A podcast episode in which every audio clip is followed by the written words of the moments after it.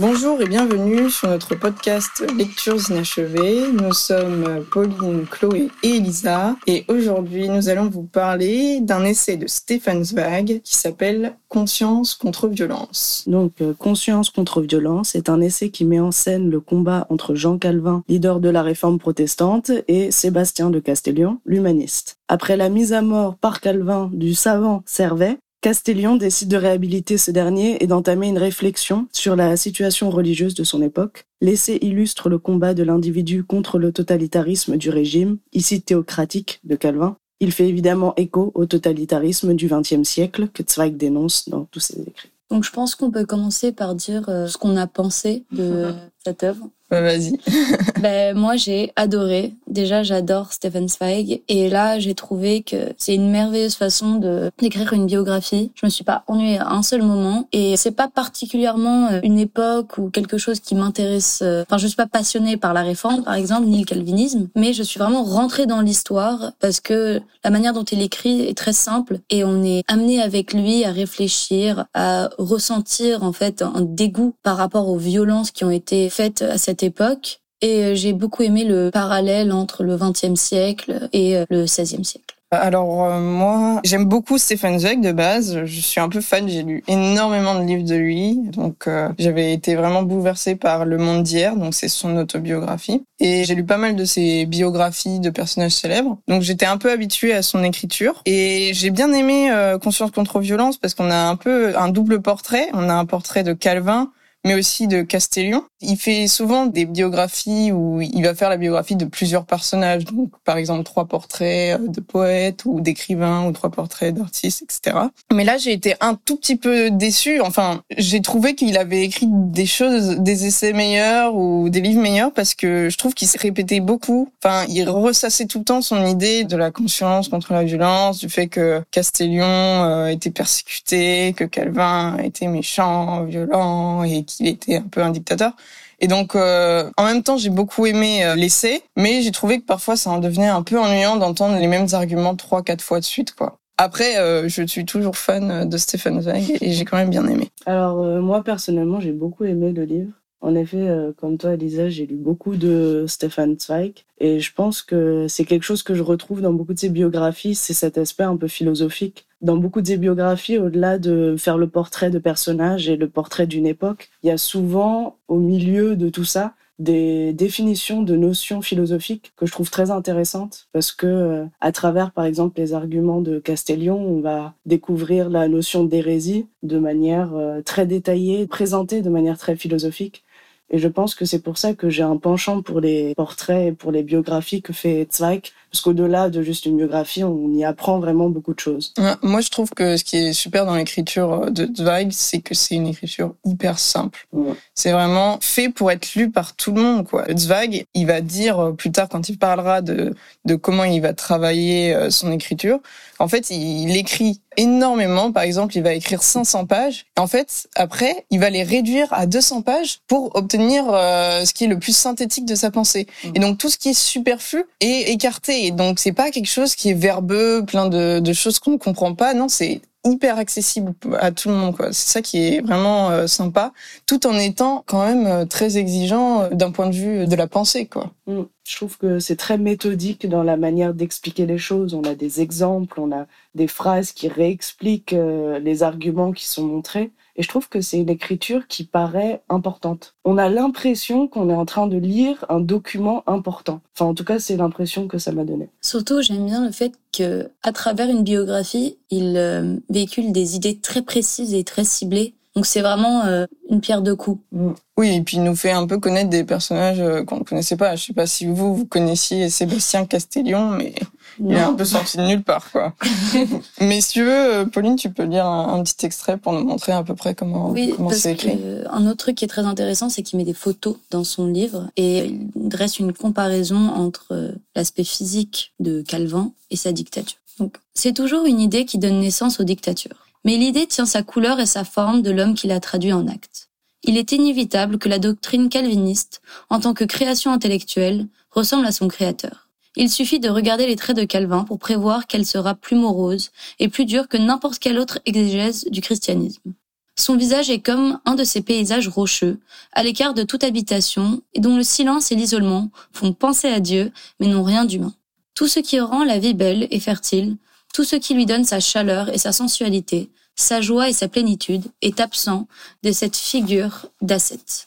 Le front étroit et sévère, sous lequel deux yeux profonds et fatigués flamboient, comme des charbons ardents, le nez tranchant et crochu, qui s'avance dominateur entre les joues pantelantes, la bouche mince, comme coupée au couteau, que rarement on a vu rire. C'est marrant parce que moi, cette manière d'utiliser la description physique pour parler euh, de caractère euh, intellectuel, ça m'a paru assez euh, dépassé. Je veux dire, ça m'a paru assez vieux dans le sens où nous, ça nous vient plus à l'esprit de dire que un visage va annoncer euh, la personnalité d'une personne. Je trouve que c'est très euh, fin 19e, début 20e, tu vois.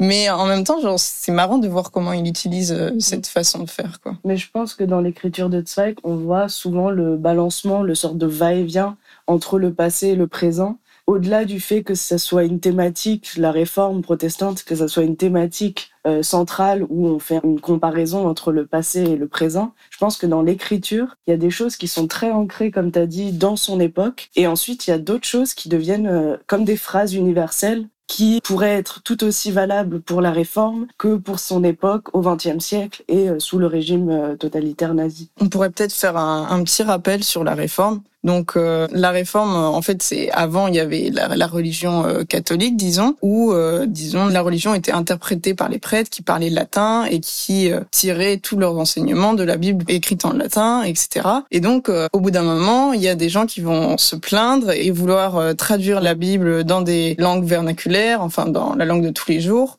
pour pouvoir l'interpréter à leur manière et pas euh, devoir subir l'interprétation des prêtres.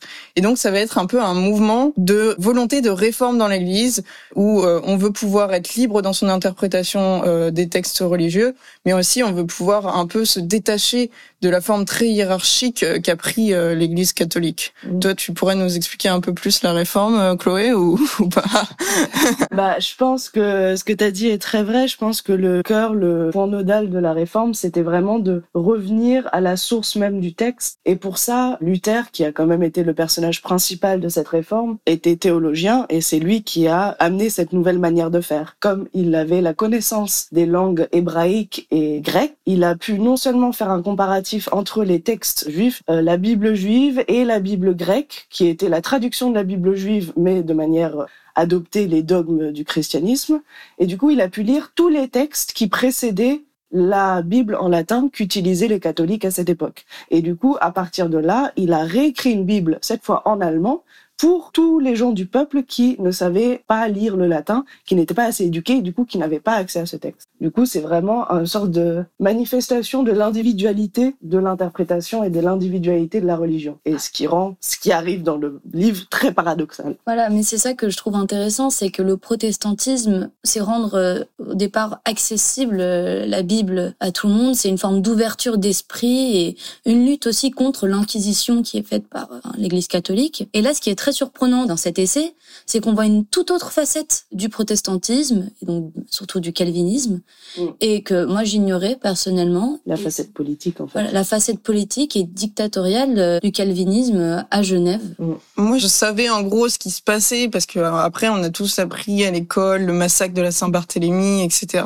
Donc on sait qu'après, il y a beaucoup de violence entre protestantisme et catholicisme, mais donc euh, cette violence, elle va commencer au sein même des mouvements protestants. Mais ce qui est intéressant, c'est que au départ, le protestantisme, il se construit en opposition à un catholicisme qui juge devenu corrompu. Par exemple, les prêtres, euh, ils demandent de l'argent pour que quelqu'un euh, riche euh, aille au paradis ou des choses comme ça. Et donc, ils veulent revenir à la religion, à la vraie, et reprendre des choses simples, de bonnes valeurs, etc. Et on voit que le pouvoir va corrompre même ces idéaux de la réforme et que une réforme qui voulait une libre interprétation par tout le monde de la Bible va se transformer en quelque chose de dictatorial où les protestants euh, n'ont plus le droit d'interpréter chacun euh, leur idée de la Bible, mais doivent se référer à l'interprétation de Calvin. Mm, je suis bien d'accord. Je pense que c'est toute la tragédie euh, de la réforme. C'est quand elle passe des écrits de Luther à euh, un objet politique, quand euh, la religion réessaye de prendre le pouvoir sur les consciences des hommes de manière violente, forcée, dictatoriale, et où la liberté de l'individu, qui était à la base essentielle, est complètement mise de côté. Et comme Zweig le dit dans son livre, parce qu'en en fait, Calvin découvre que pour que cette réforme marche de manière unifiée, unitaire et comme véritablement véritable mouvement à part du catholicisme, il fallait cette unité et pour cette unité, il fallait de la violence. Et donc, il passe en fait avec la politique du côté des catholiques, du côté du système catholique et en devient même un espion.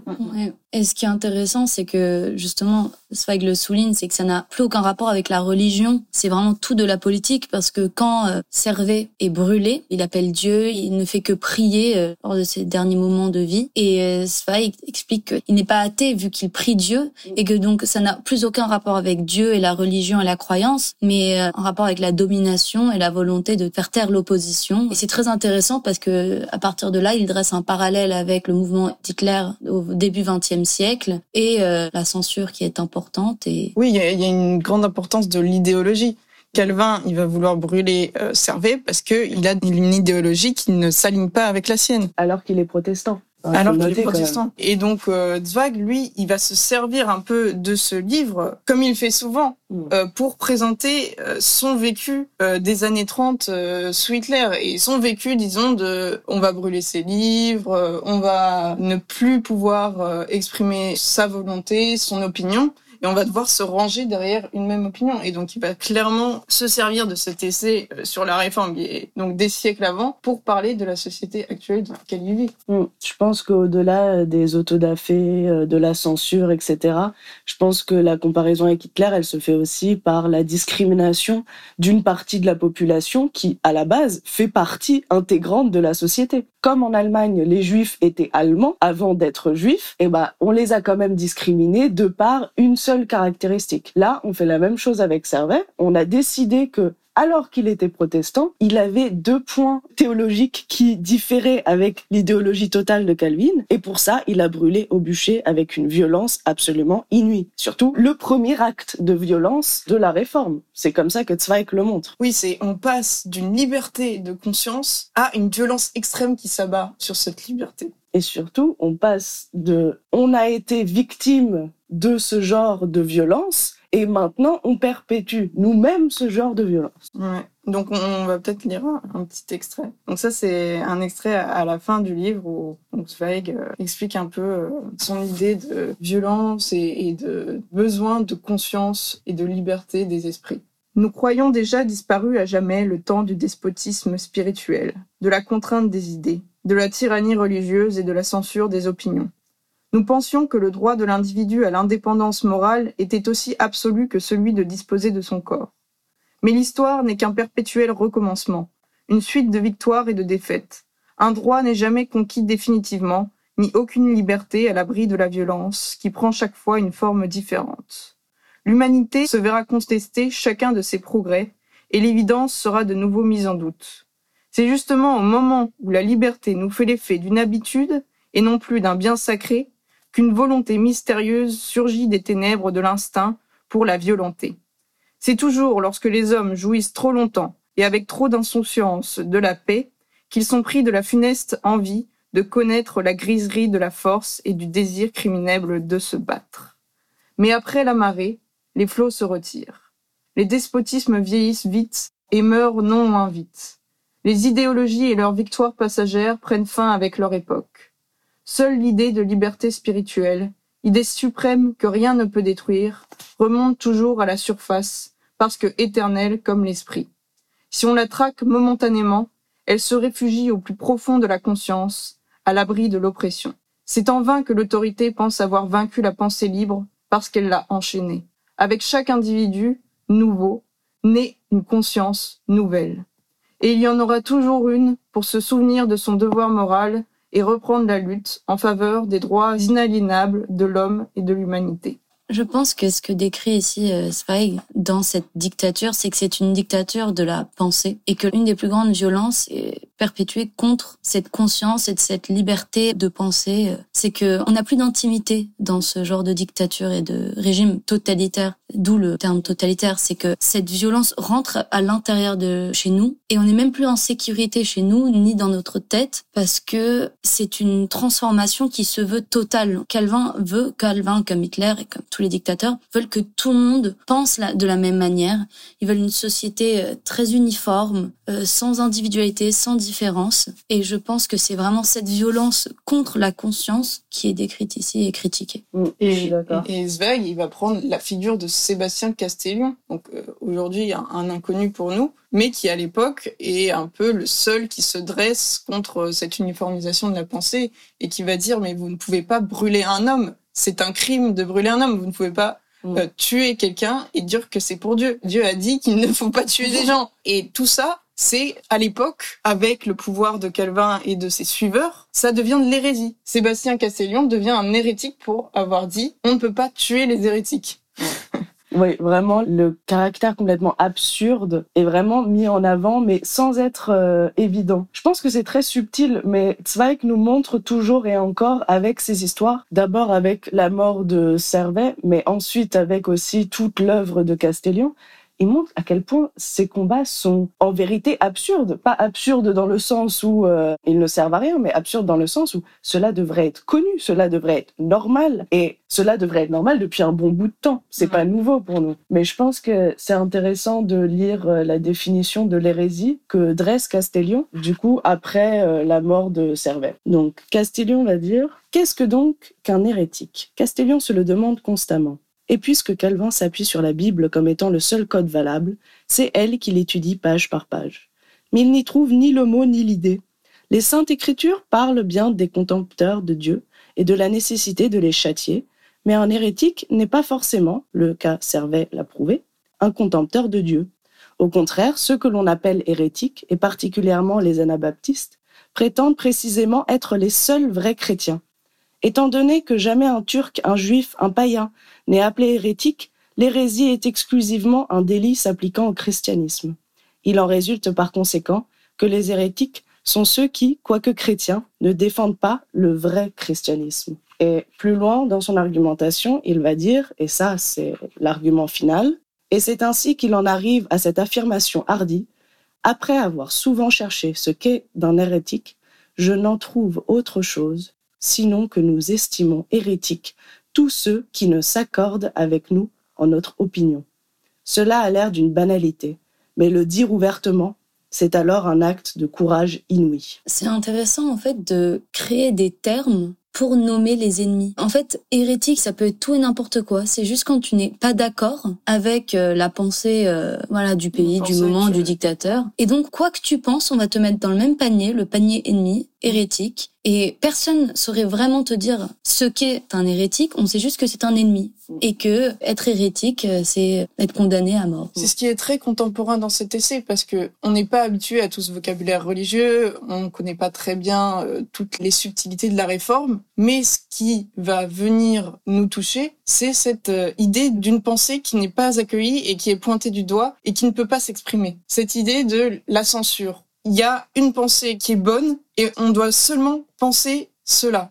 Et aucune autre opinion n'est acceptée. Et donc ça, c'est quelque chose qu'on peut retrouver un peu à toutes les époques. Oui, je suis d'accord que bah, toute l'histoire, c'est un peu le un contre la masse, la conscience contre la violence, et c'est vraiment l'individu contre l'importance et l'immensité qu'est la dictature, puisque, comme tu as dit, Pauline, c'est complètement total. Ça rentre dans tous les aspects de la société. Les gens vont commencer à dénoncer d'autres gens que ça soit sous la réforme ou sous le nazisme, la société en fait commence à rentrer dans cette comment dirais-je dans cette sorte de d'emballement en fait. Au bout d'un moment, il n'y a plus personne qui lève la voix contre euh, cette masse uniforme puisque sinon on sait très bien qu'on va être catégorisé et que ces deux catégories sont complètement séparées opposée et fait comme telle. Celle, la catégorie juive comme la catégorie hérétique a été construite pour être en opposition avec l'uniformité et rien d'autre, pour dénoncer, pour montrer du doigt. Oui, au bout d'un moment, les gens ont peur et ne disent plus ce qu'ils pensent. Voilà. Mais c'est pour ça que cet essai, je trouve si important parce qu'il défend la liberté de penser et l'individualité et la différence. Et c'est toujours très actuel aujourd'hui. C'est que